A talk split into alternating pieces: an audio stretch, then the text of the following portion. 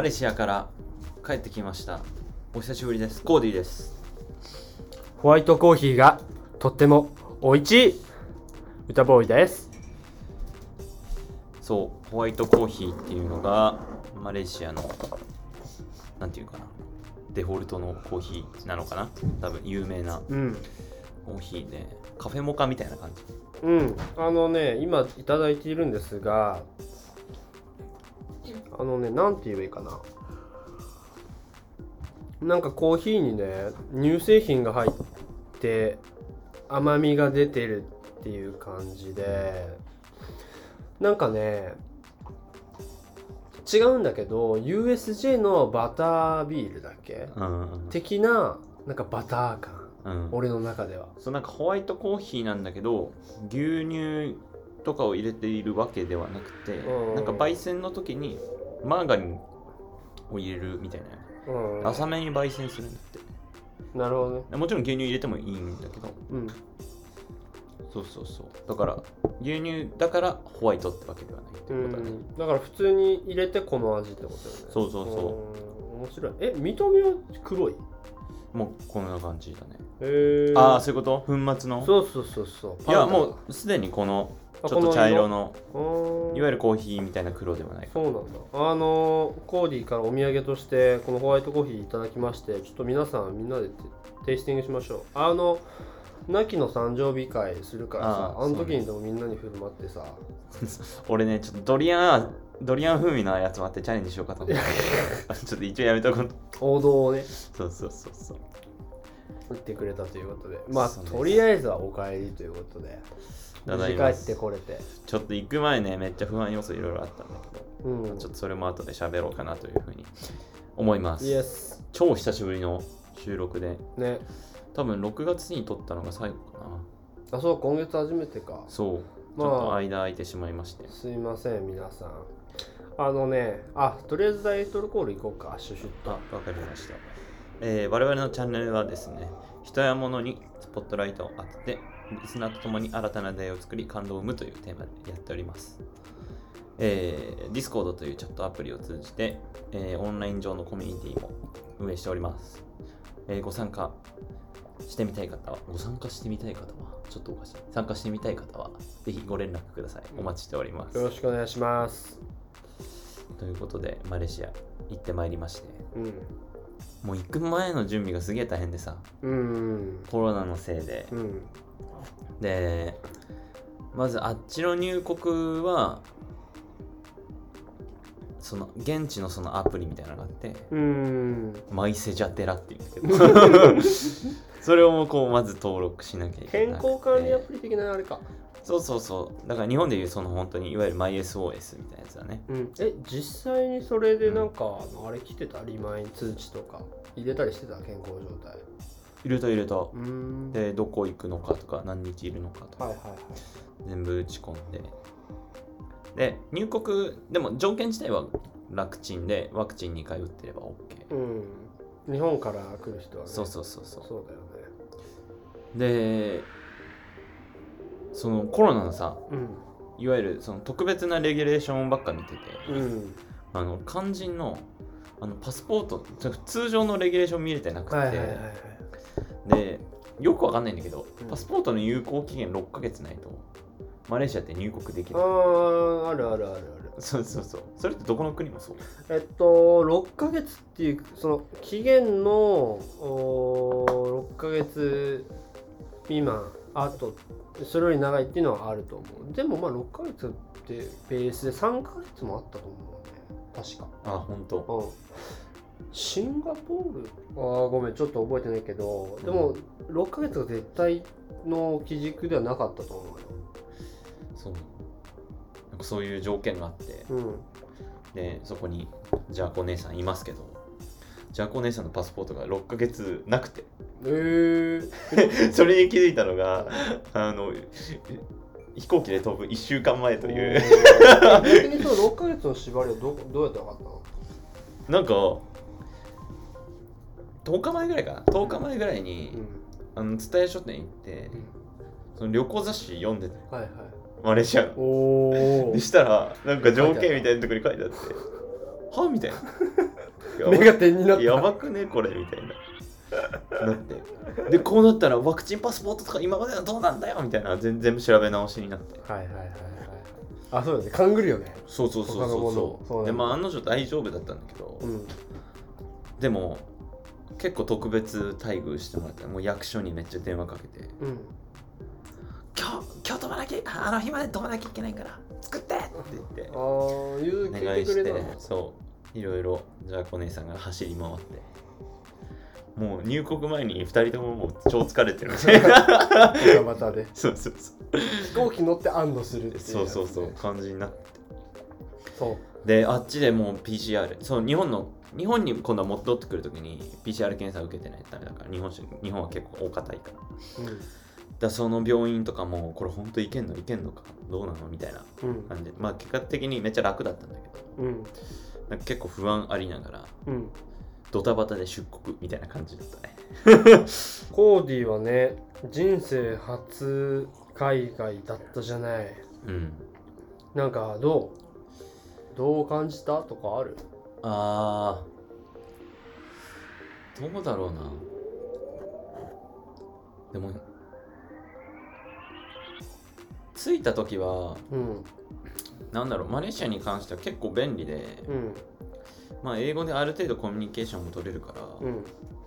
あんまり海外に来た感最初あんまなくて。はいはいはい。でめあ俺マジで海外来たんだなと思ったのは一泊目ホテル泊まって起きた時その7時ぐらいだったんだけどまだ暗くてで当たり前なんだけど、うん。緯度が違うからさうん。太陽の昇る時間とかうん。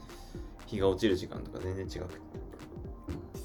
その時になんかまあ今まで当たり前に知識として知ってたけどあなんか本当に地球って悪くてこう 地軸が傾いててってなってんだなと思ってあれは結構びっくりしたな。なるほどね、うん。なんかその今のその外的条件からあ地球が丸いんだっていうところまでこうあの思考がいくのが俺はいいなって思うんだけど多分気づかない人いるわけよね。そうかな。どうなんだろうね。多分。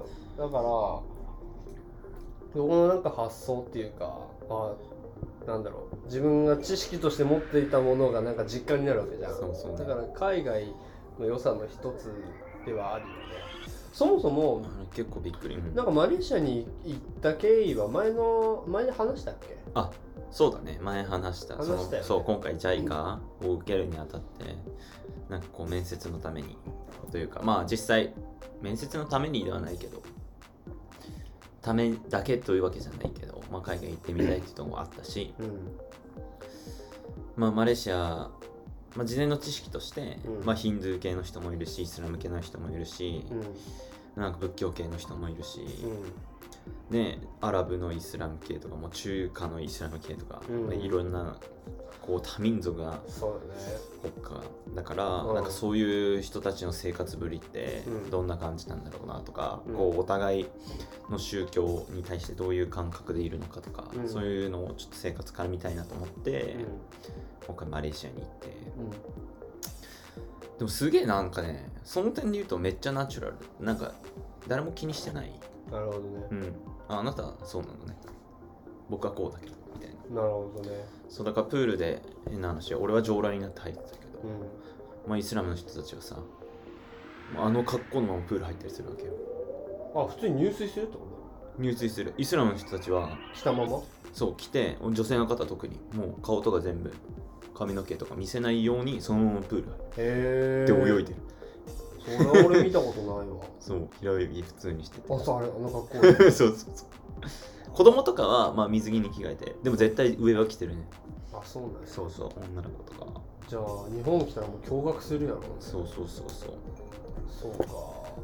でもなんか子供とかはその今言った通りまあ一応上半身とか見せないようにしてるけど普通に水着とか着てて、うん。なんかなんて言うんだろうな。こう思ったよりこう許容となんて言うんだろうな。器がでかいというか、うん。なんかカジュアルな感覚だったね、うん。そのかっちりしてる人もいるんだろうけど。うん。まあ子供はまだいいかなみたいな感覚もあったりとかするんだなと思って、まあいろんなあ結局4泊実質6日？4泊6日だね。ねまあいろいろあったと思うけどまあ断片的にでも特にこう印象に残ったこととかあれば、あまあ、みんなあの俺はねさっきいろいろ聞いたから、ある程度イメージができてるけど、うん。みんなにとって多分マレーシア行ったことある人って、うん。まあそんな多くないと思う、うん。うん。だからそれもまあイイメージ前提としてうんなんかこんな感じだったっていう。あなるほどね。細かい方がみんなとしては楽しいかもしれないそうね。えーっとねそれで言うと2つあって1つ目はえっとモスクに行った時にモスクっていうのはイスラム教の建物だね。イスラム教での人たちがいろいろ結婚式とかうん葬式とかをする、た今回たまたま2つとも見れたんだけど結婚式の様子あ葬と式も見た？葬式の様子も見て実際にこうご遺体が運ばれてる棺のあ棺の。棺のその様子とかも棺運んでる様子かとかも見て。みんなでこう担いでると？かそうそうそう。それれが1個目とはいはいはい。もう1個はあのー、2泊目と3泊目うん。に違うか。3泊目と4泊目に島に行ってたんだけどうんうん。ランカウイ島ってタイ国境付近島に行ったんだけどもうそこでもう本当に多分世界で誇れるというかうん世界でトップクラスのこう大自然があるうん。そのマングローブのところに行って、でそこでこうカヤックに乗ったうん。ことなんだけど、うん。そのまず1個目のモスク行って実際になんかこうイスラム教の人と英語で、うんコミュニケーションを取れる機会があってうんなんとなくさまあ日本自体こう宗教ってあんまりイメージ良くなかったりうんするじゃない。うん。で俺もなんて言うんだろうな、まあ、そういうイメージはそれこそ歌ボーイから話聞いたりしてるから、まあ宗教って言っても別に悪い。宗教イコール悪ではないみたいなことは考えてはいたけど、うん。でもどうしどっちかというとその日本のいわゆるイメージに引っ張られて実感があって、うん。でも実際に話してもうそれ全然違うなと思って、うん。本当にごく一部のこうなんていうの教徒というかうん。人たちがこう過激なだけで、うん。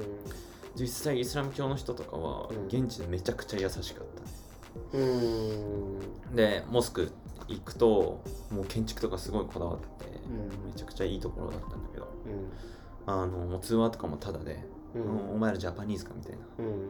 ちょっと俺が説明しちゃうからついてこいみたいな、うん。あっちからこう全部話してザックって言うんだけど。ザック？ザックおじいが俺たちを案内してくれて。であのーイスラム教でその大事なことは、うんそのアッラーを信じてうん。完璧であるということではなくて、うんあの常に自分の人生を向上し続けること、うん。向上させることうん。がすごい大事、うん。だそれで言うとイスラム教で一番やってはいけないことは自殺だっていう話をしてて、えー、そうそうそうそう。それは向上することを諦めててアッラーに対しての裏切りみたいな感じになるから自殺は絶対だねあそれはいわゆるこう経典の中にも書いてあるようなことなのかな。うん多分。えそのアラビア語で絶対書いてある。あよしとしないって。そういわゆるコーランだね。コーランで書かれている。あそうなんや。そうそうそうそう。あのやっぱりさこうなんだろう。宗教ってまあかっこつけなくても結局そのなんか信じる力みたいなところだと思うようんね、で彼らってまあ俺もモロッコ行ったりね。まあフランスも行ったし、えーマリ共和国もだけどなんかみんな幸せそうなんよね、うん。うん結構。っていうのはさなんか前も言ったかもしれないけど特にイスラム教とかみたいにまあメガ宗教というかね、であの世界中のそのアラを信じている宗教徒の方々みんなが家族だっていう考え方だから、なんだろうね。みんなが信じてる。うん自分もその一員だっうんていう感覚うん。があってう、ん。なんかねそれってすごい幸せだろうなってうん。思うんよね、自分の軸みたいなもんじゃん、だからあのそこの精神的支柱がしっかりできるような存在だからやっぱり人に優しくできたりさ、うんするんだろうなっていうのは俺もすごく思っててだからなんかコーディが実際にそういうコーランに行ってそういうの触れたっていうのはなんか俺としてはめちゃくちゃ嬉しいというか俺も同じようなことを抱いてるから、うん本当になんだろう真摯に勉強したくなる。そうなんかイスラム教のそのコーランの教えとかはうん。ちょっと学んでみたいな、シンプルにね。そうだしそのザック・オジーもう、ん。日本人はイスラム教の精神性にすごい近いみたいな話をしてて、うん。日本人ってやっぱ勤勉だし、あの清潔感があったりとかうん。するから、うん。実はこうイスラム教の感覚にすごい近いんだよみたいな話をしてくれて、えーっとそのそんなこと言われたらうん。ちょっと勉強してみたなるそうよね。だからあの相当なんだろうね。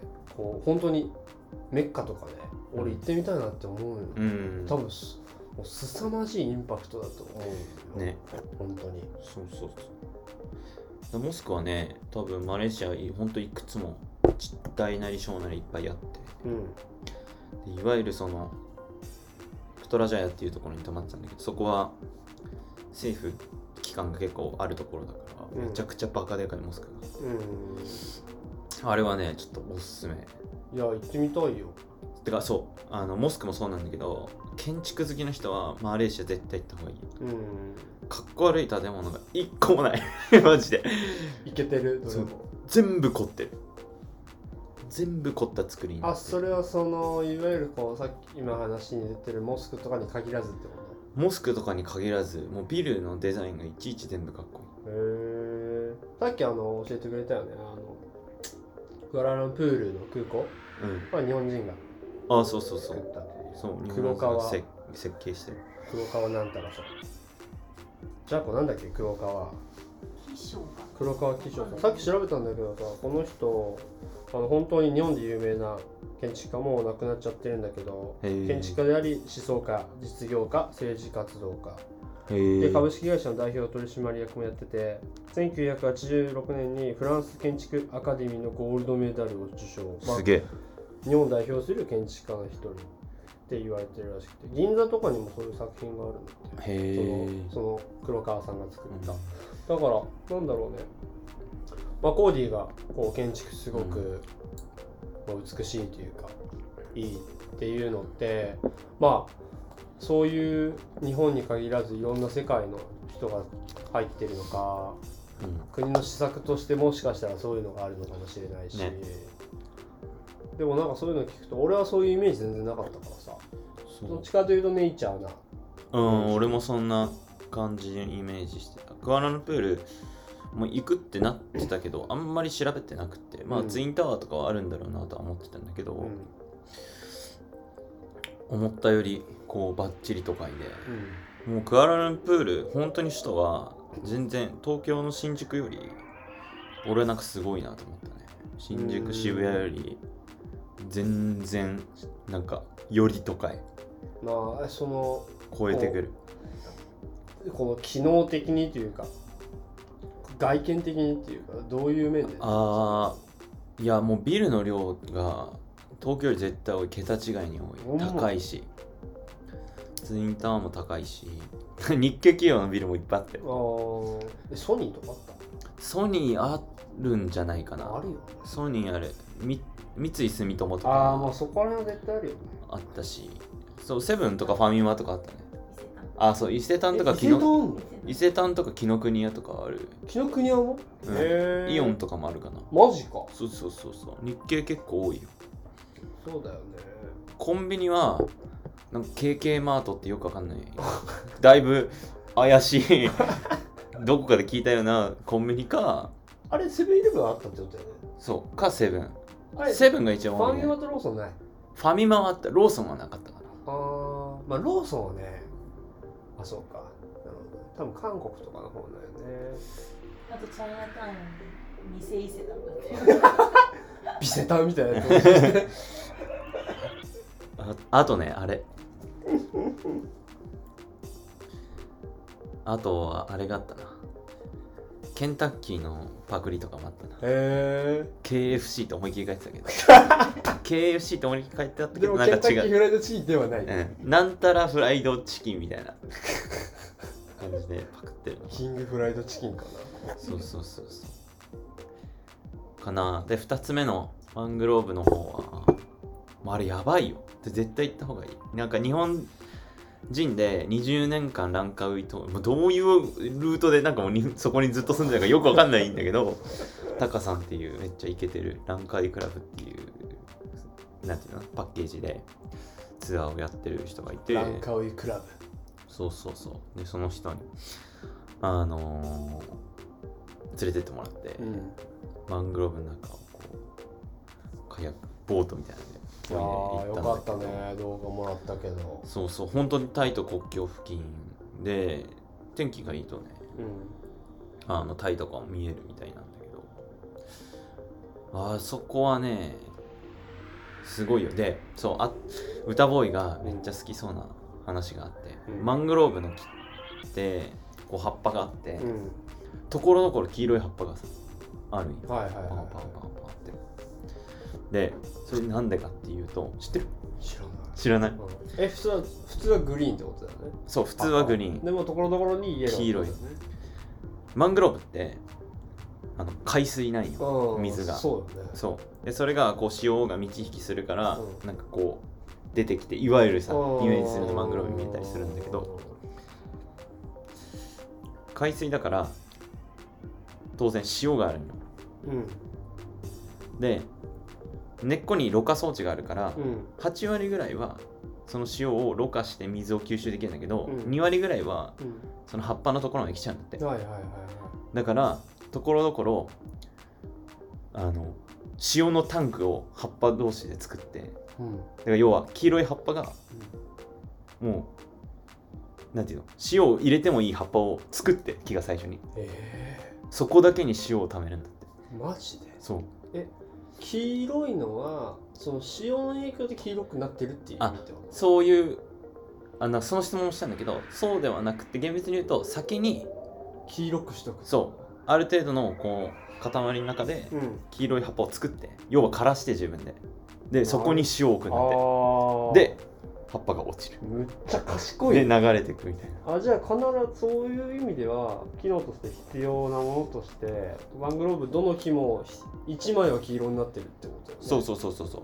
なんか結構ねどんぐらいかな。20葉っぱ20枚ぐらいのに対して1枚は黄色。めいちゃくちゃ賢いね。そうそうそうそう。めちゃくちゃえそれを教えてくれたの？そう。すげえもの知ってるね。そうなんよ。20年住んでるからいやだからランカウイ島めっちゃ良かったね。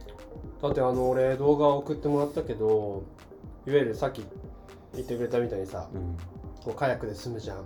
あとさタイが見えるっていうさなんかすごい開けたところもさ、うん。行ってたじゃん、うん。あれってその一連の流れでそう。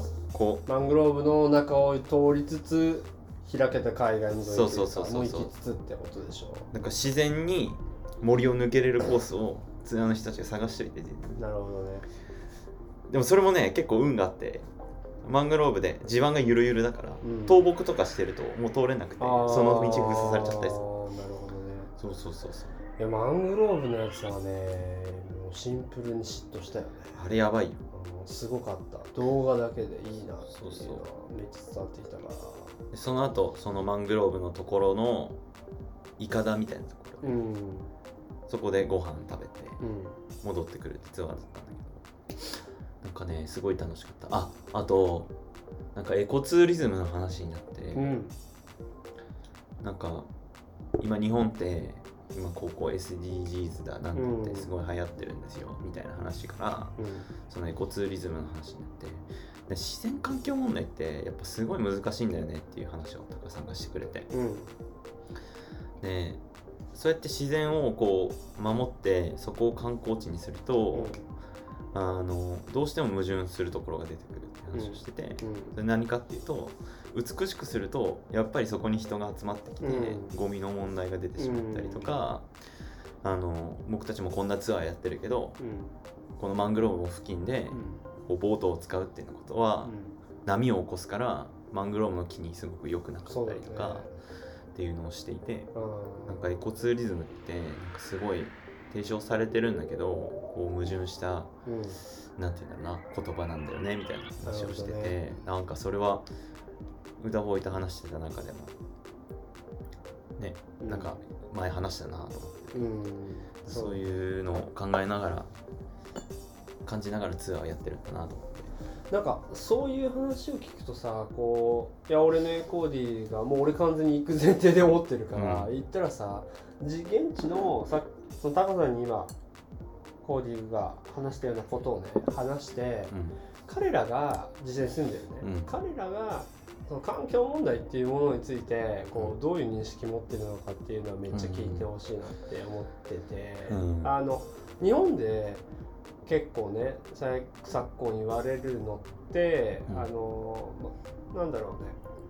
特に東京とかって、うん。なんか俺が最近思うのは自然がないとこに住んでる人ほど言ってるような気がなんか逆説的にしてて。うん。なんだろう知らないからというかうん。だからあれだけグリーンでブルーなうん。マレーシアっていう土地、人たちが自分のこう肌感覚として、ん。あなんか地球が汚れてってるとかそういう感覚を抱いてるのかっていうのは。いやでも現地のやつらはねあんま考えてないと思う。ん。うめっちゃ汚いからマレーシア。あ汚いんだ。汚い。公衆衛生がある うんめっちゃ汚い。えその汚いってもうなんかもう路上にゴミがとかそういうこと？うんうん。リゾートいにランカウイ島っていわゆるリゾートなんだけど、うん。うんやっぱりいっぱい観光客来るし、うん。もう世界中のいろんな人来るから、やっぱりこうモラルのなんていうんだろうなうん。基準の高さとかも結構ばらつきがあって。なるほどね。だから臭いところはめっちゃ臭いね。うん。そうそう。で現地のやつらもやっぱりめっちゃタバコとか吸うし。うん。あのもうポイ捨て当たり前みたいなうん。感じで、なね、なんかそこはねうん。やっぱだからさっきの話やっぱりこう美しいところにやっぱ人が観光客来ちゃうから、うん。なんかそこはすごい悩ましいところなのかなと思ったりするで現地の人は多分そんなこと考えていないと思う。やっぱりこう生活レベルまだまだ低いから。うん。うん。あんまりそういうこと知らないんじゃないかなるほどね。まああれだよね。結局極論一自然を一番美しくしようと思ったら多分その自然のままが一番美しくて、うん。で自然のままにしておこうと思ったら人がいない方がいいっていうさ、うん。だからこの地球上で本当に美しい景色って、人が全く介在してないい場所やそうそうそう。なんだだからろうなっていうのはめっちゃ思うよね。今の SDGs とかってあのそう今まさしく歌ボーイが言ってくれたことそのままなんだけどあの人間から見てっていう、人間から見て美しい地球とかね人間市場主義ね。そう人間と共存するための SDGs みたいなうん。こう自然っていう大きい国の中であえて人間っていうから見てっていうその視点をなんか絞ってるから、うん。実はなんかそこをなんて言うんだろうなちゃんと自己認識してないとうん盲点じゃ盲点そうなんかちょっとおかしいおかしいというか、ううん、なんか矛盾してんだよね。ん、うん、なんかこうやって話していくとこう話飛ぶけど大学に行くことになるじゃん、うんうんもし、うん。あの縁があったら、うん。ってなった時にこう自分が当たり前だと思ってることとかを結構積極的に、うん。あの話すのがいいと思ってて、うん。えそんな考えあんのとか、うん。え何それみたいのって結構飛んでくるもんなんよね、うんだから環境問題に関わらずね、うん。まあ、歴史とか、うん。そういったことをこうどんどんどんどん話すのってめちゃくちゃこうインスピレーション受けやすいというか、だからそういう意味でも自分がこう話せることとか、うん。まあ、言語的なこともあるし教養的な部分もだし、っていうのはやっぱ幅広ければ広いほど、うん特にインテリうん。向こうのインテリ相手になると、うん。多分より話がなんか面白いんじゃないかなって。日本じゃ得れない知見とかうん。あるだろうから、うん。なんかそこはめちゃくちゃいいだろうなって思ってる俺は。いやだからあんな今まで一番自然があるところに行ったからうん。なんかそんなことを思ったね。あとはねマレーシアはね結構日本より進んでるというか、うん。便利な場ところもあって、うん。で移動手段がね結構車ないの。だから似たか、沖縄と似た感じなんだけど、うん。俺の感覚として、うん。移動手段がね結構車メインだよね、うん。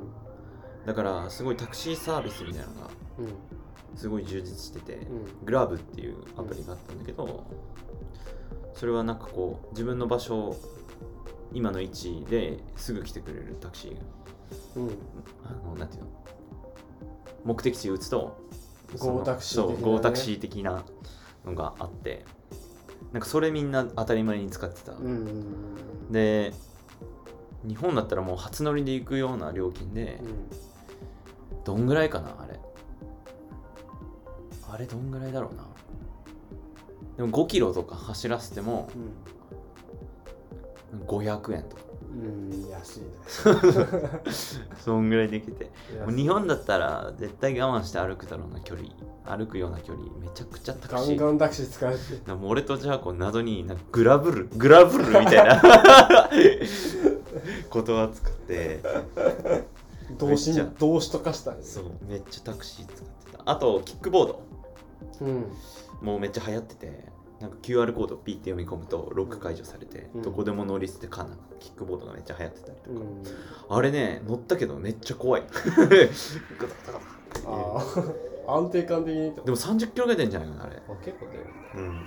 え普通にだから車道を走るってこいや歩道かえっ、と自転車のコース。とああ車道じゃないんだ。車道じゃない。まあそうね。でも速度的には走ってねみたいな感じで。だからなんかコーディの話聞いてるとまさにこうあのシステム管理っていうかね、うん。そこのテクノロジーの導入っていうのがなんか日本よりも進んでる部分ってなんか大いにあるなって、あのタクシーの話もささっき教えてくれた話だったらあの最初から料金が決まってたりここ行くってそこの距離からもう割り出してあるってことじゃん、でも確かに冷静に考えたらなんかそっちの方がフェアというか、うん。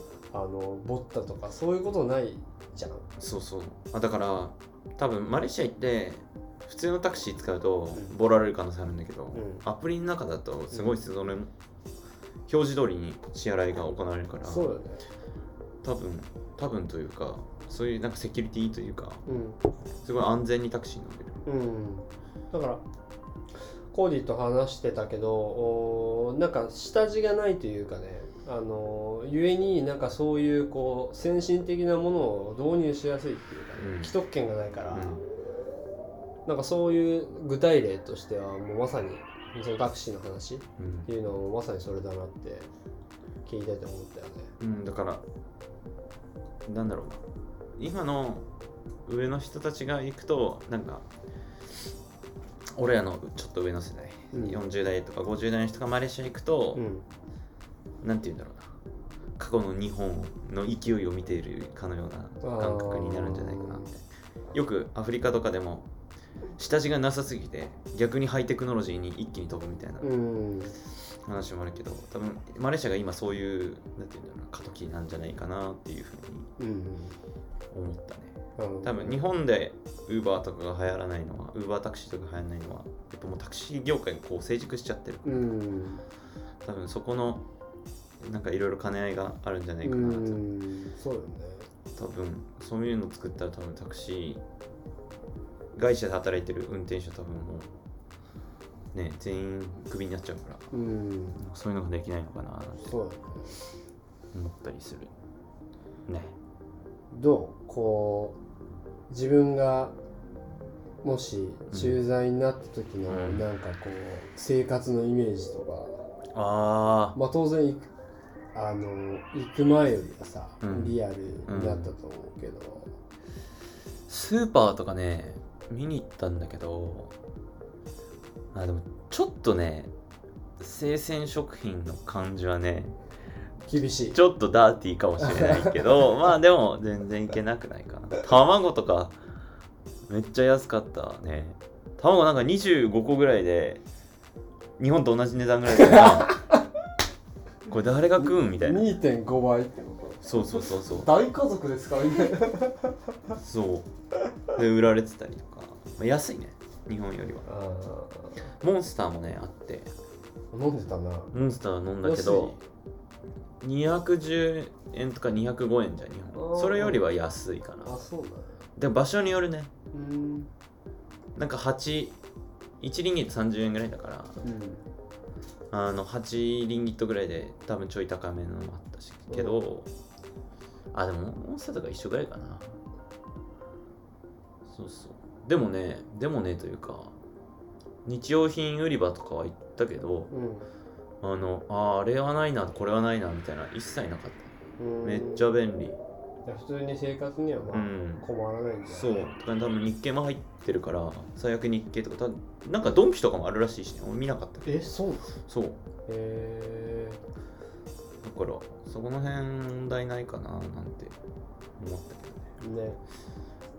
そそう考えるとなんだろう基本的な生活においてこう不足まあ不便がなくて、うん。で自然がいっぱいあって、うん。まあ、大学行ったら図書館とかもあるんでしょ、うん。勉強できる環境もあって、うん。でモスクとかあってってなるとさなんかもう遊びたい放題だな。っていうのが俺聞いてた感想なんだけど、いやだからねまあ5日とか、まあ、4日しか行ってないのに本来まあ言えないっちゃ言えないんだけどでも場所を選べばなんか東京よりは住みやすいんじゃないかななんて。うん、聞く感じね。うん。なんだろう。でそのビーチいわゆるビーチからさ、うん。こうクアラルンプールみたいな都市化してる場所のうん。こう距離感って、あー本土はね南の方に行かないとビーチはないのかな。うん。クアラルンプールはちょっと内陸側にあるから。なるほどね、いわゆる首都の近くにビーチはないけど、うん。でもなんだろうな。東京湘南みたいな関係性ですぐ行けるよ。なるほどね、うん。西海岸はなんていうの？縦に長いからマレーシア、うん。西側全部海だから。そうだね。なんかあのエロダンスマラッカ海峡やね、あーエロダンスが沖縄にいるじゃん、うん。でなんだろう。ここのこうネイチャーと、うん。こう都市部の距離が近いって、うん。俺の中では結構理想的だなって思ってて、ここがまあ近ければ近いまあ矛盾するんだけど、やっぱりアクセスがどっちもしやすいってなんか生活するにおいてはなんかめちゃくちゃいいなっていうイメージを抱くのよね、だからそれを聞いてみたかったんだけど。いやすごい。その点めっちゃいいと思うマレーシアは。地震もないって言ってたし、台風も台風ができるところがマレーシアだからとかあの辺だから発生するところが、うん。台風もほとんどないし、うん。てかまあは台風っていう言葉を知らないかもしれないだから台風と認知してない大雨って認知あしてーすごめなる雨。みたいな話も聞いたね。それは高さんに聞いたかな、へー。あそうなの。うん。自信もないんか。自信ない。で自信自信がない国で自信を説明するとか結構面白いと思う。あ自信ってこんな感じ。ね、年に1回。る？本当にちょっと？ある？ことはあるあることはあるのかなでもほとんどないみたいなニュアンスで話してるのかな、はいはいはいはいはいあとは何があったかなマレーシア。あ結構ね多分外食するのが文化でまあそれも民族によるんだと思うんだけどはい外食デフォ。ちょっと夜市みたいなのが首都も島もどっちもあってうん。そこで飯はほとんど食った夜は特に。みんな気になってると思うんだけど、うん。まあお飯うまい。ああのね多分そのいわゆる日本の出汁とかそういうのは多分一切知らないと思うね。ああの世界屋さとかも言ってたけどスパイスオンリーだね味付け。スパイうん。カレー系か本当にほっチリ系。はいはいはいで大味ってことね。そう。でタカさんが言ってたんだけどマレーシア人そのチリ系で料理作りすぎてもうフライパンそのフライパンで作ると辛くなるって言ってフライパンにチリが染みついてたそう染みついてるらしい。え日本料理店とかなかった？あったあった。あーあるよね、うん。そうよね。あとはマレーシアで有名なのはドリアンかな。えドリアンが有名。ー、うまい食った？食った？食った食った。ドリアン。あのね俺がフライドドリアフライドドリアン。うまいの？いやえっ、ー、とねゲボ吐きそうだっンいやいや全然食べれるなぐらい。たあでも感動もない。うん。あとなんかね 言うほど臭くない？あそうなんや。うん。けどそれは多分輸入してる段階で臭くなるから日本だともっと臭いかもしれないドリアン食べると現地で食う分に原産だからはってことね。そう。発酵してないから匂いが。そんな臭くなかったかな。るほどね。えマレーシアのいわゆるこう郷と郷土料理じゃないけどさ、うん。そういうのってあるの？なな何がマレーシアの郷土料理かわかんない。てかやっぱさこその梨梨レマ。え？梨入れまそう最プロジェの朝食でなんかカフェみたいなの行ったんだけど全然読めなくて 適当に頼んだのね。でこれ出てきたやつに「な何これ?」ってきた「梨うまっ!」って言われた。梨うまっ！って言われた。あだマレー語のあの「ん」の「ん」の罠ねって言われてあ梨うまっかなと思って。あのねそれそれで言うとねマレー語のアクセントって面白くて俺らさ行き飛行機に乗ってマレーシア航空だったんよ。うん。でも CA さんとかも本当にマレー人多分、でなんかこうチャイナドレスみたいな着てるのが CA だったんだけどへなんかアナウンスが最初めっちゃノリよく聞こえて多分あれ普通に喋ってるだけなんだけど、うんポポポポポポポみたいな。本当に本当にハイテンションはない最初のなんだっけあのレディーさんズあのそうそう。安全のさ。ポポポポポみたいな。マレー語ってこマレー語多分マレー語あれは。とパパパパって思った。でノリがいいのが始まったなと思ったら普ノリ通にがいいの始まったら 普通に喋ってたよクラなブですか？普通にパーって喋っててでその後あの日本語であ日本語あるの？マレーシア航空搭乗員の人日本語喋れて。でもなんかちょっと発音可愛かったけどあのご了承ください。みたいな。感じだったんだけど。今のね俺自分で言うのなんだけどマジで似てるご容赦ください。みたいな。やめて。でそれ聞いてあさっきの普通に安全のそのシートベルトとかの説明だったんだ。あその割にはテンション高くないと。ポンポンポンみたいな。後付けで分かるよね。そうか。そうそう。なんか。飯の話だったけどね。そうそうそうそう 食べあ物の米だと。米とえいわゆるタイ米系ってこそうよね？それにいやなんかほんとスパイス系だからカレーカレーとかだと思う。とあーであとチンキンが多い。やっぱそれは宗教の関係でかな。えカレーってあの俺たち日本人がイメージするカレうーん。ーもうちょっとこうスープ系？もうちょっとスープ系。あー、うん。なんかねあっちがデフォっていうよね。あとは揚げ。揚げね。まあ焼きもあるかな、あうーなんかん、でもそうねそう店を選ぶとなんだろうな、まあ、ベトナム料理とかもあったしタイ料理とかもあったしでも何がマレーの郷土料理なのかはよくわかんない。えケバブあった？ケバブもあった。やっぱり。どこでもある。ケバブ世界どこでもあるよな。ケバブもあった。面白いぐらいあるよね。はいはいででチャイナタウンもあるから中華もあるしはいはい。なんかもうわかんない。いわゆるなんか沖縄みたいにゴーヤチャンプルーみたいな。早期みたいな。そうなんかそういうのがあるんだろうけど、うん。わからんかったもううん。いろんなのありすぎて。そうね。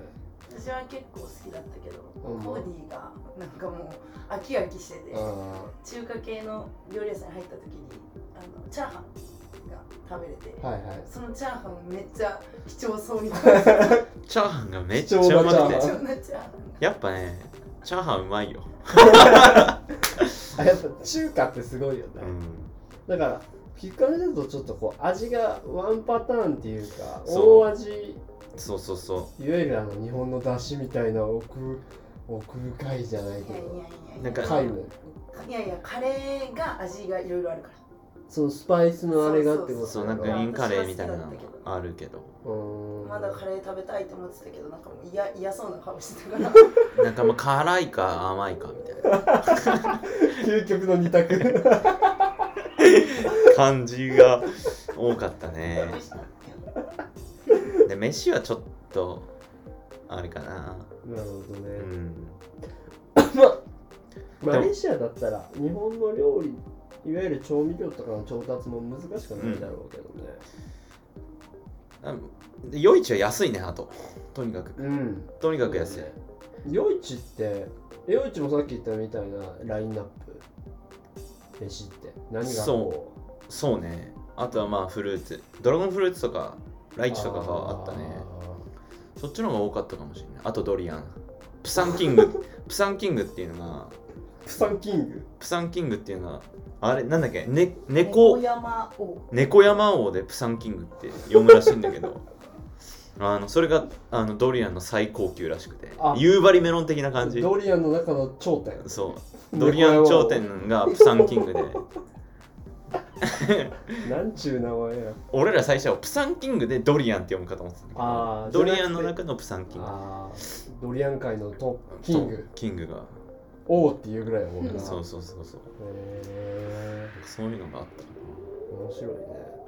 夜市もそんな感じだったらあれだよね。実際に生活し始めて自炊をする必要がもしかしたらないかもしれないね。ああまあないと思う。だからだってハンバーガーとポテトのセットでフードマーケットでナイトマーケットとかで買うと6リンギットとか180円とか。安っ。で選べば 安っ。全然余裕で暮らせる。あーあの友達で友達や後輩で外務省今駐在行ってるやつがいて、うん。そういうとこ中国ももう完全に結構外食文化で、うん。もう飯家で作る方がなんか少ないみたいな、うん。まあ、そういう感じなんだろうね、うん。外で食うのが結構当たり前っていうか、だからそっちにもしかしたら近いのかも。うん。多分そうかしそんぐらい安かったらじゃあもう外で食おうかみたいなな、なるよね。うんな。あれ？おさ酒は？じじ地ビール的な。あ酒ねあったね。なタイガービール。なかった。タイガービールはあったけど、うーん。なんかそれチンタいわゆるチューハイとかがチンタはないかな。タイガーーとハイネケン。とかなんか多分なくて。ああないんだ。そう。ハイネケン多かったねあとああーのビールハイネケン4種類ぐらいしかなかったね。タイガーと、あそうなの？うん、そんな感じ。地ビールタイガー飲んだけど薄味であまだ飲みやすいビあールだ。なあなんか薄いイメージだね、酒はでもビール以外あんまなかったよね。まあイスラムが多いから、まあそう。あんま売れないんだと思う。ああ、確かになんかあそう言われると酔っ払ってるみたいなやついなかったな。ほんま？うん。観光客ぐらいでね、まあ、欧米の。ずっと昼から飲んでます、まあ欧米人でもう血液はねおビールでできてるから。欧米人でビール好きだったら酔っ払ってるやついたかもしれないけど。あでもなんか日本のと新宿とか渋谷みたいにーなんかベロベロであのメルトダウンみたいなやつ東京は東京メルトダウンしてるやつはいなかったなそういえば、へーまあ異国のちでもだから治安悪いから引き締まってるっていうのはあると思うあ。でも一般治安って、まあそんなめっちゃ悪いってイメージが俺ないんだけど。あでも警戒してたけど多分ねそんな治安悪くないんだと思だっていわゆるこうなんか物パクられそうなんだとかさそういうことはなかったうなかったなかった。めっちゃロコの島であの定食食いに行った時はあのめっちゃ真顔で詐欺されそうにな下げられそうになったけど明らかにあの値段表と違うよ。会計が違くてはみたいな。だってそこはあのあったけどでもそれ以外みんなちゃんといろいろ聞いた全部教えてくれるし、ううん、迷うことはなかったな。んか現地の人と絡んでみたいね。な現地の人ね。誰かいたっけ？絡んだのでもザザックじゃない？ザック。ザックか。でも誰が現地の人か分かんないんだよ。ねまあそうだよね。多民族すぎて。うん、ナイトマーケットに来てた店員さんってバングラデシュから稼ぎに来てる人あー。だからあの辺のマレーシアの周りのまだマレーシアより発展してない国の人たちがナイトマーケットとかに稼ぎ出稼ぎに来てるっぽい。ああなるほどね。そうだから多民族国家ってさそこら辺が面白いなって結構思うっていう。か逆にあそこまでいろいろとさ国としてのなんかアイデンティティその郷土料理とかもなん作るのって結構大変だろうなってうん思うよなんかそうそう考えるとすごい不思議ね。ね。な感じだしなんか日本とかもずるずるいくとそんな感じになっちゃうのかななんて思ったりうもん。オリジナリティを作るってさ結構やっぱいろいろ混ぜれば混ぜるほどうん。大変になってくるじゃん。そういう意味ではなんかマレーシアって日本はまあどっちかというとあの国策としてはまあ単一国家を維持する方針が後押してもあるから、そんだけいっぱいいるとねほんそれこそなんかもうまあみんな違ってみんないいみたいにさ、もう自然にそのマインドになるよね。うん。うんうん逆に日本って不思議だよね。マジで日本人ばっかりじゃん、うんまあ、同僚とかはちょっと違うけどね。海外。例えばあの友達大分のやつとかいるけど、大分に留学したあのグレとかああ言ってたじゃん。もう外国人もう子供とかもう口開けて自分のこと見る。そういうことは多分ありえないっていうかさ。うん。あだから確かに。そのマレーシア行ってだから変に目立つとかはなかったね確かにうんそうですね。だからもでも日本人って絶対わかるみたいだけどね。あやっぱそうなの言う人言う人お前日本人って絶対チャイナって言われたことはなかったね。えー、あまあ一人いたかな。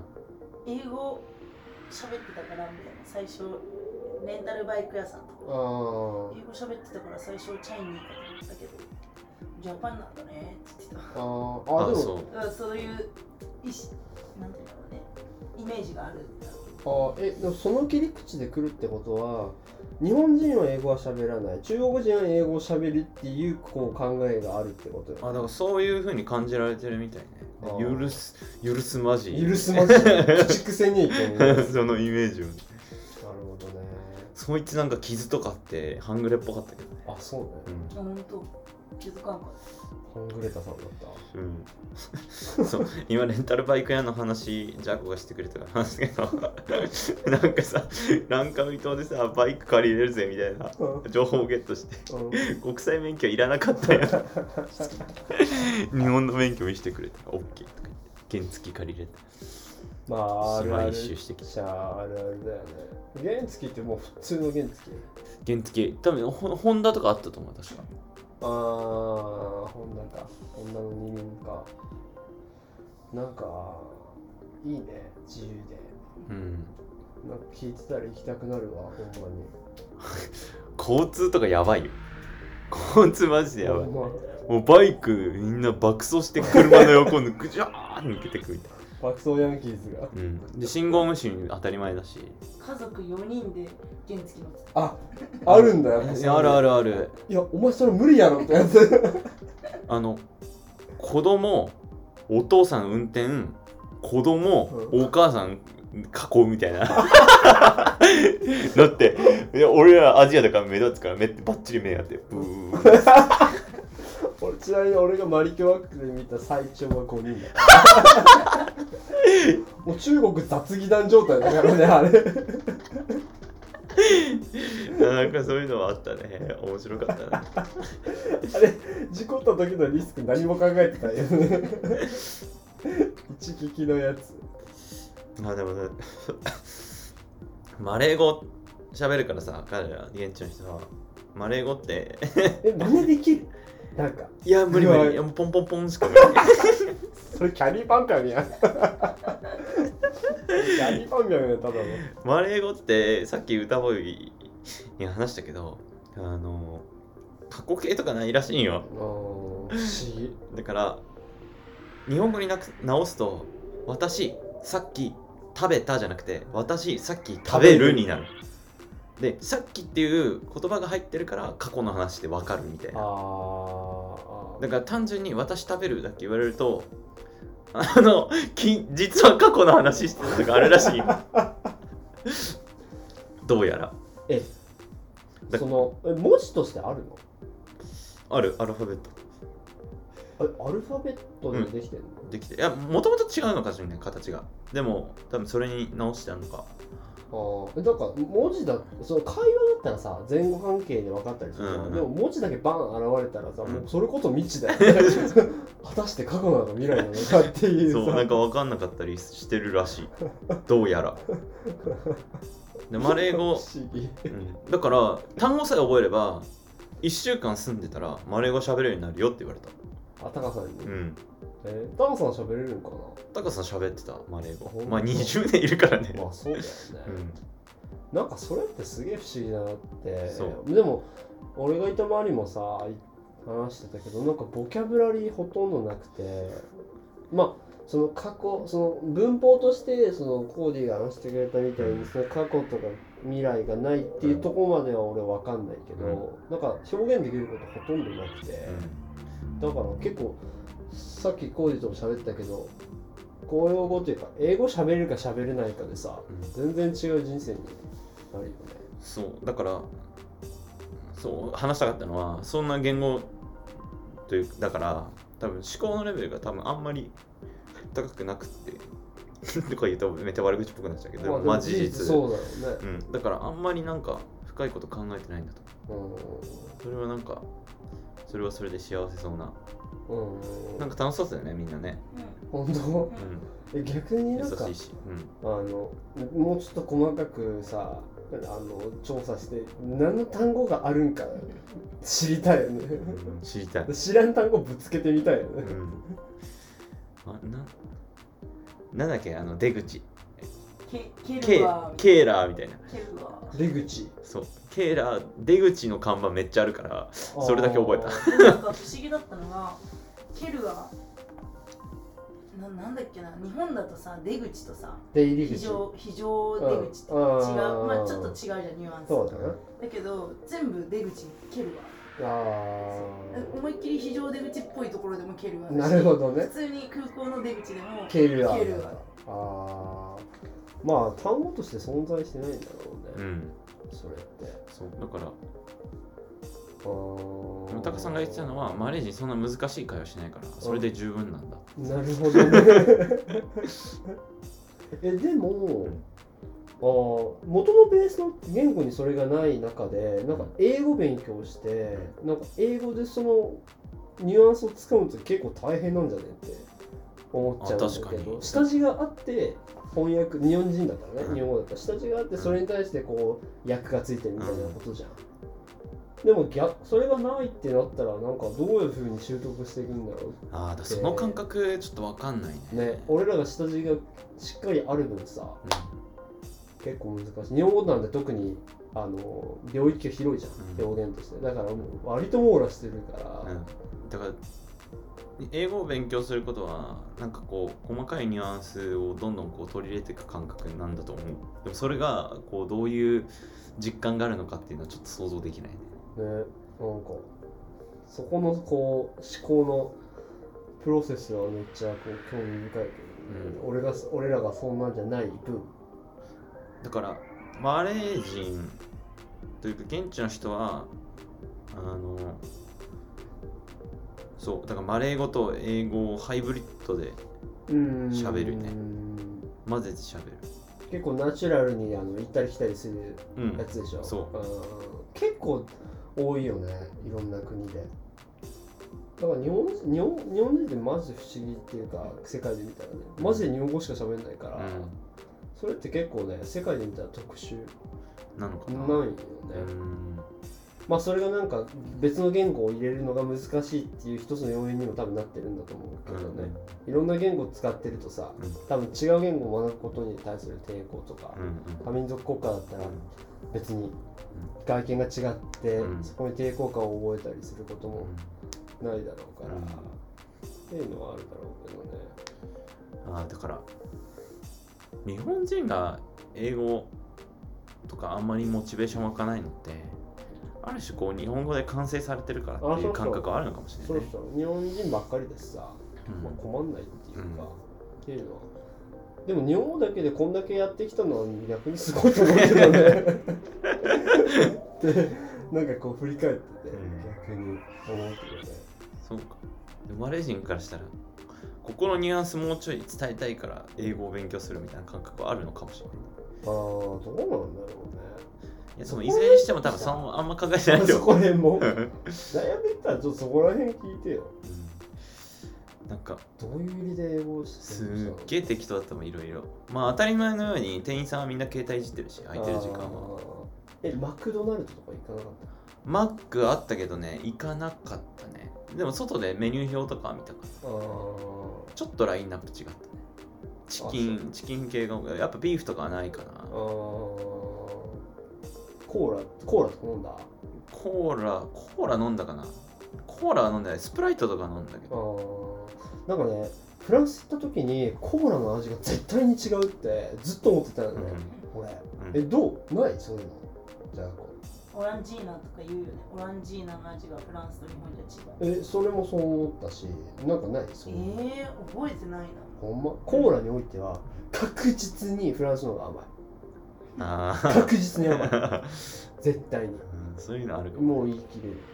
だから国によってやっぱちょっと若干違うんだと思う。よねなんかそういうのも面白いよね。結構。あ何があったかな。あマレーシアのセブンってなんかシャーベットみたいなの売ってコーヒーみたいな感じで。うんサイズ？3つあってうん。カップ選んでそこにこうやってダーってシャーベット入れる、はいはい。それが2リンギットとか。だから60円ぐらいでシャーベットが飲めるんだけどそれがすんげえ甘くて俺超好きなんだけどあれ。あのジャーコはこれ甘い砂糖の味しかせんとか甘すぎた、言うてて。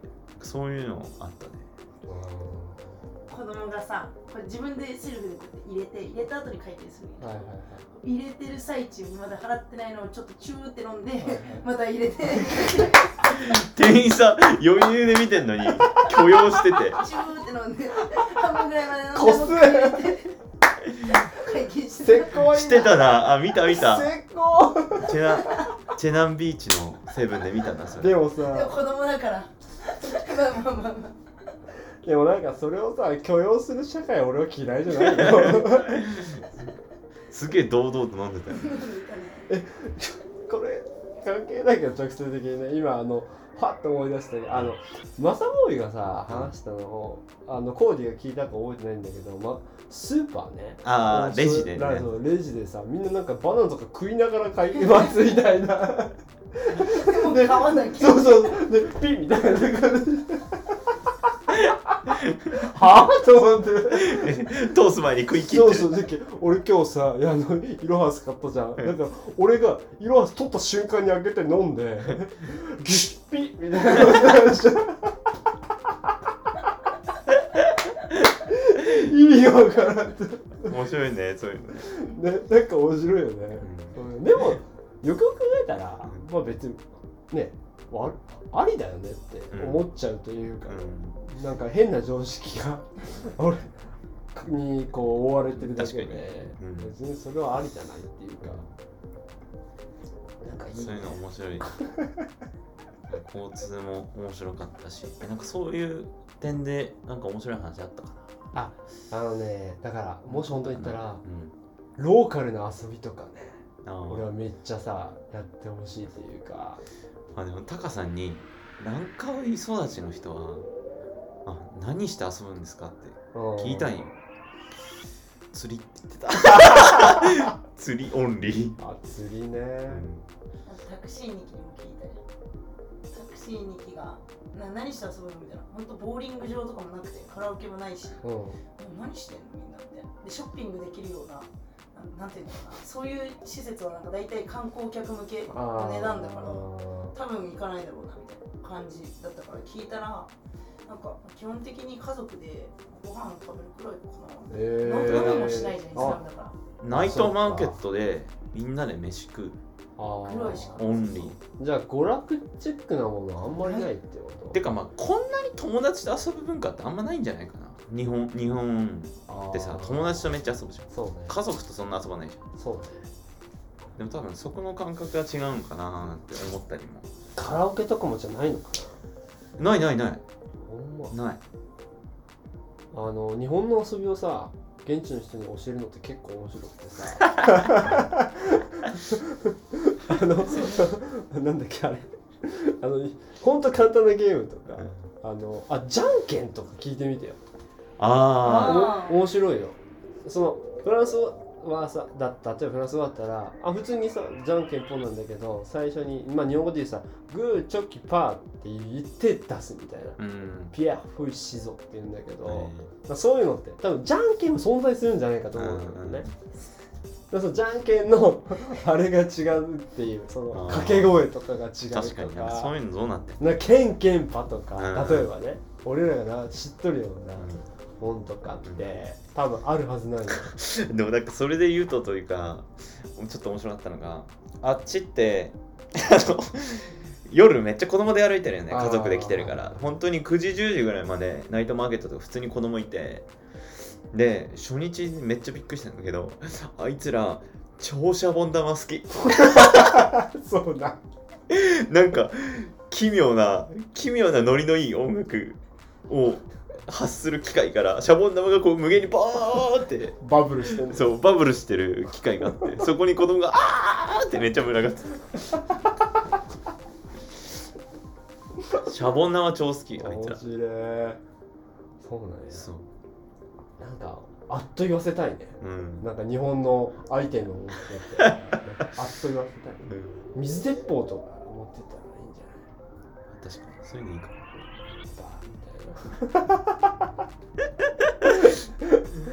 そう。楽しそうだったよ。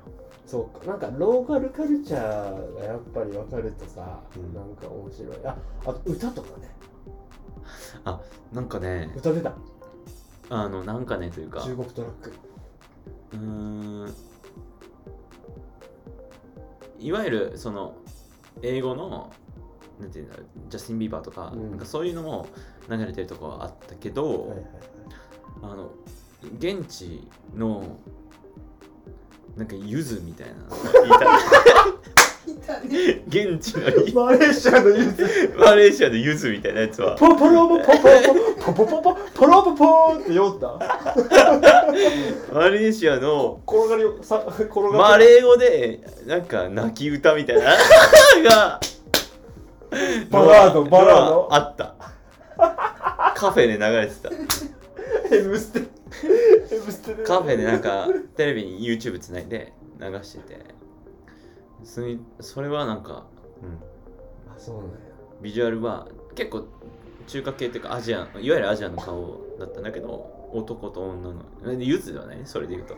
男と女のユニットでなんかシンガーソングライターみたいなのがいたいやあのねリリックにねカルチャーめっちゃ出るよね。ああの前話したかもしれないけどマル共和国って四季ないんよ、うん。だからねん？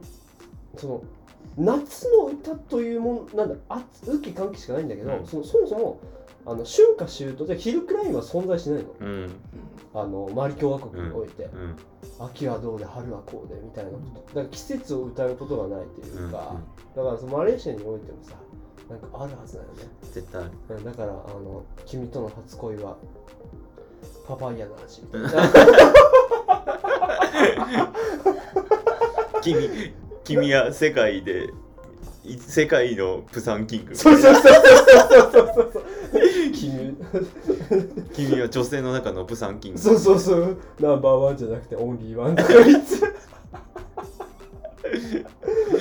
そういうのってなんだろう翻訳とかさせるとさめちゃくちゃ面白いね。やるかもしれないね。いやーなんかいいねやっ面白かっぱ。り楽しいよね。たあとあいつらの英語のアクセント結構癖が強くて。癖強だっ空港降りてでめっちゃ綺麗な電車が通ってるね。クアラルンプールまで。そこ乗って途中のプトラジェ下車して。でホテルまでタクシーで向かったんだけど。あのなんかちょっと聞き取りづらい英語喋ってて。で夜ご飯どこで食べるんですか？食べるとことか近くにありますか？みたいな。聞いたよねそしたら「フットラフットラ!」ってずっと言ってて「フットラフットラ!」って。何？みたいな。あでバーって。よ道なりずっと行って。フットラってなんだろうな？みたいな。で現地のマレー語かな？みたいな話をしてたのよ。俺とジャッコで であれだよあれみたいな。答えわフからねットラみたいな。えわからん答えが。で看板見たらフードトラックって書いてあ フットラーってるフードトラックやと。思ってでそれナイトマーケットだったよね。てかナイトマーケットの場所のことをけど面白いわ。ナイトマーケットのところをフードトラックっていうのか。あ違うな。てかなんかトラックで路面店みたいなキッチンカーでやってるよね。それをフードトラックっていうのかよくわかんないけどフットフットって言ってて。フードトラック。ちょっとあの対抗心が燃えてきたけ。ど一個そのネタ出していい？で韓国の人のあの英語英語っていうかね癖強っていう話であのアジスアベバっていうエチオピアのうん。場所があって、うん。そこのその空港ねそのコリアン航空で、あの日本でもさなんかなんとかパリ行きとかさうん。ニューヨーク行きみたいな、うん。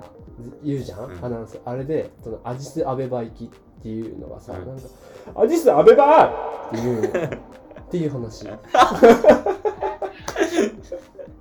いな。弱かった。弱い。な俺の中ですごいもう幸福絶倒ネタなんだけど。あのスマブラのキャラ選んだ時の。パーコケーク。ででで。とか大天空大天空スマブラとかあ知らないかなマレーシアの人。あ e でもなんか。スマブラというかなんか謎謎のアニメとかあったよ。なんだっけ？なんかボボ。ポケモンみたいなのあったよな。ボボボーイギャラクシー。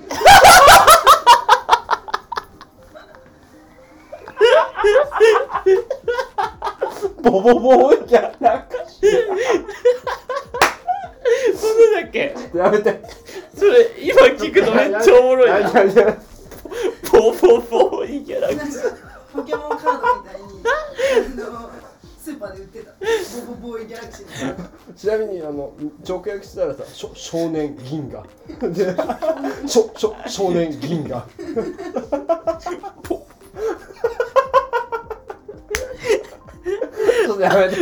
やめて。あと妖怪ウォッチの赤い猫みたいなやつ思った。ボボボーイギャラクシー。あとナイトマーケット行ったらおもちゃ売り場みたいなのあってあのあの中国がパクったあのミッキーのフィギュアとか。わざわざパクリを売るっていう。10リンギットぐらいした。300円。マックの方が安いんじゃねえかって。そういうのもあったな。おかしい。めちゃくちゃ面白かった。あーアニメとかねいいね。ツッコミどころしかないような。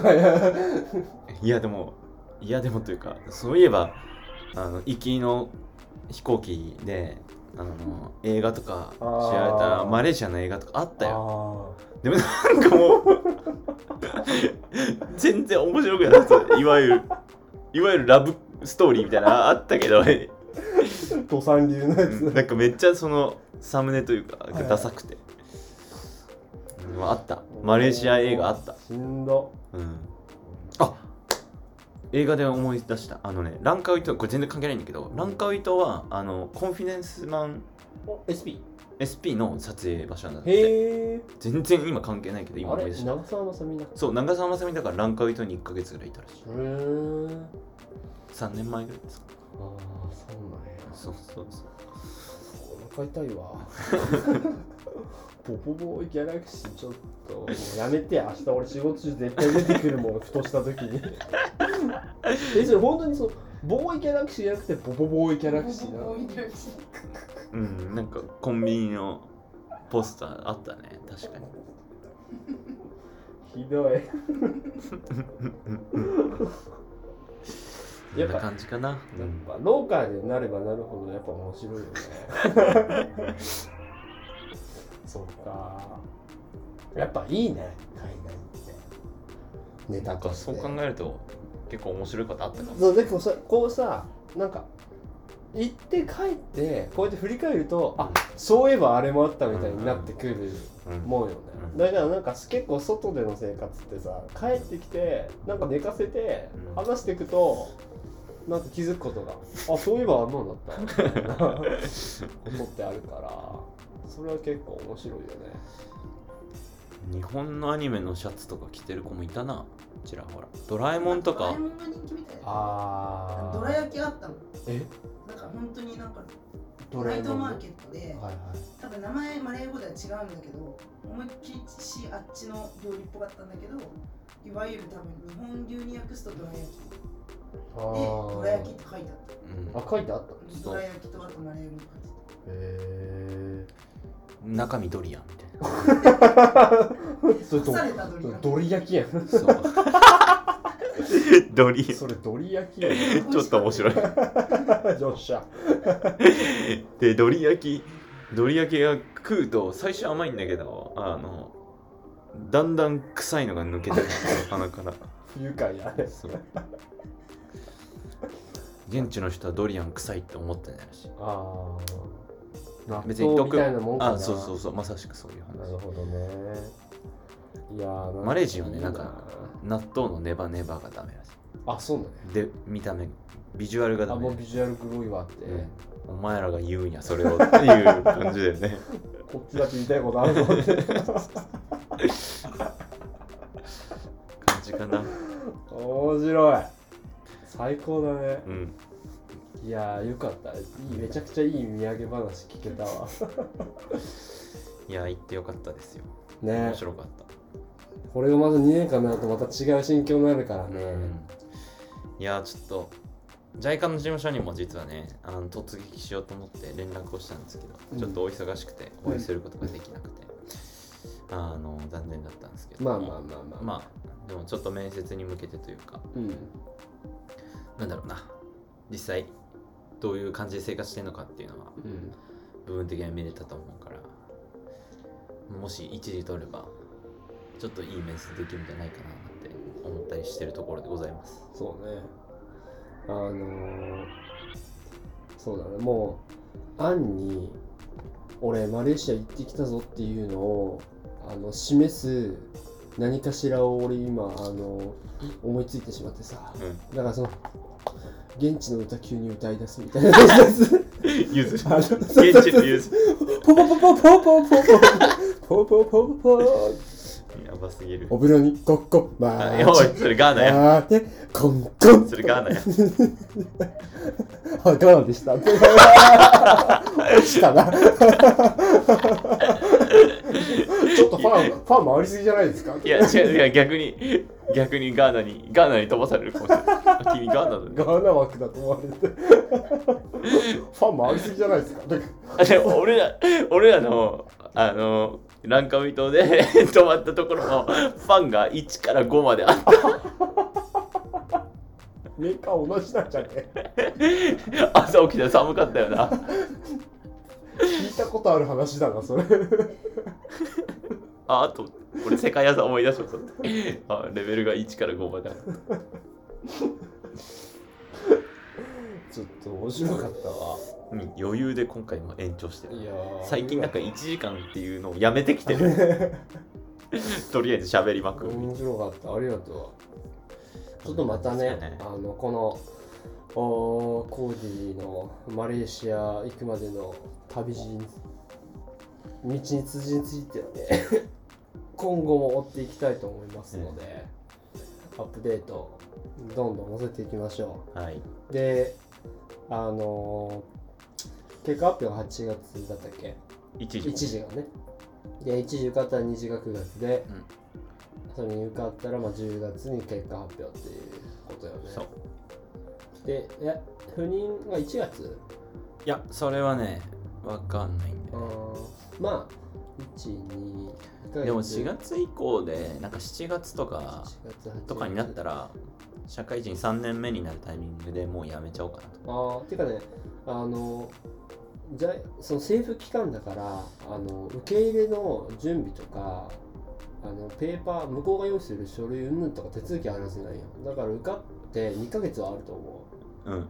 あそれはね絶対ある。う間違いない最短で1月から訓練。日本で訓練して4月から飛ぶみたいなあ感じ。れ訓練って1週間とかもうちょっとあるいや2ヶ月以上あ長いね。その2ヶ月で現言語現地の言語を叩き込む。あそうなんへそう。え英語と英語以外の言語がある人は英語以外の言語。結構そこしっかりしてんだ。そう。で向こう飛んで向こうで現地のあ語学学校。通通わせてもらって。手厚いねそれでお金も出てってことでしょ。そう。いいじゃん。そうなんよ。なるほどね。ちょっと必ず合格しましょうよ。いや本当に。もうなんかでももう俺を落とすかね。こんだけやって。受かった気分でしょ。うんなんかこれで落とすんですひどすぎるやろ。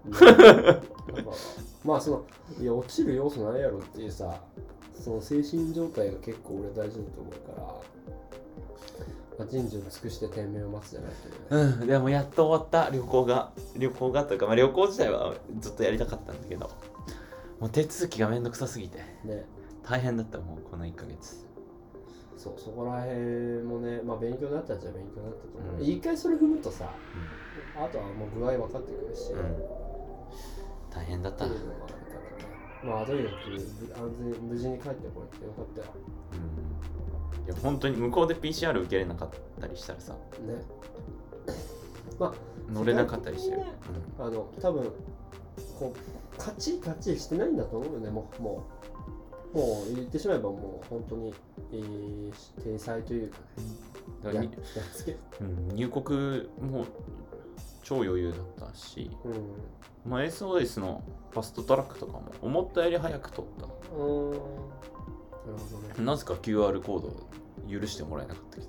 あそうなの QR コードアップしても弾かれてて、へー。もうめんどくさいから写真撮った。あワクチンパスポート。あなるほどね。そんな感じですかね。そっかいや面白かった。ありがとうごなんかちざいました。ょっともう無限に喋ってしまうから切らないとあかん終わりましょうか。わはい。まあまたねみんなあのコーディと会った時にはまたいろいろ まあマレーシアの話聞けると思うんで。まあ多分ねあの全部話してるわけじゃないと思うから、またみんなあのまた宴会やるんで、うん。その時にでも楽しくお話ししましょう。ですね。そんな感じです。ありがとうございました。はい。せーの。バイバイ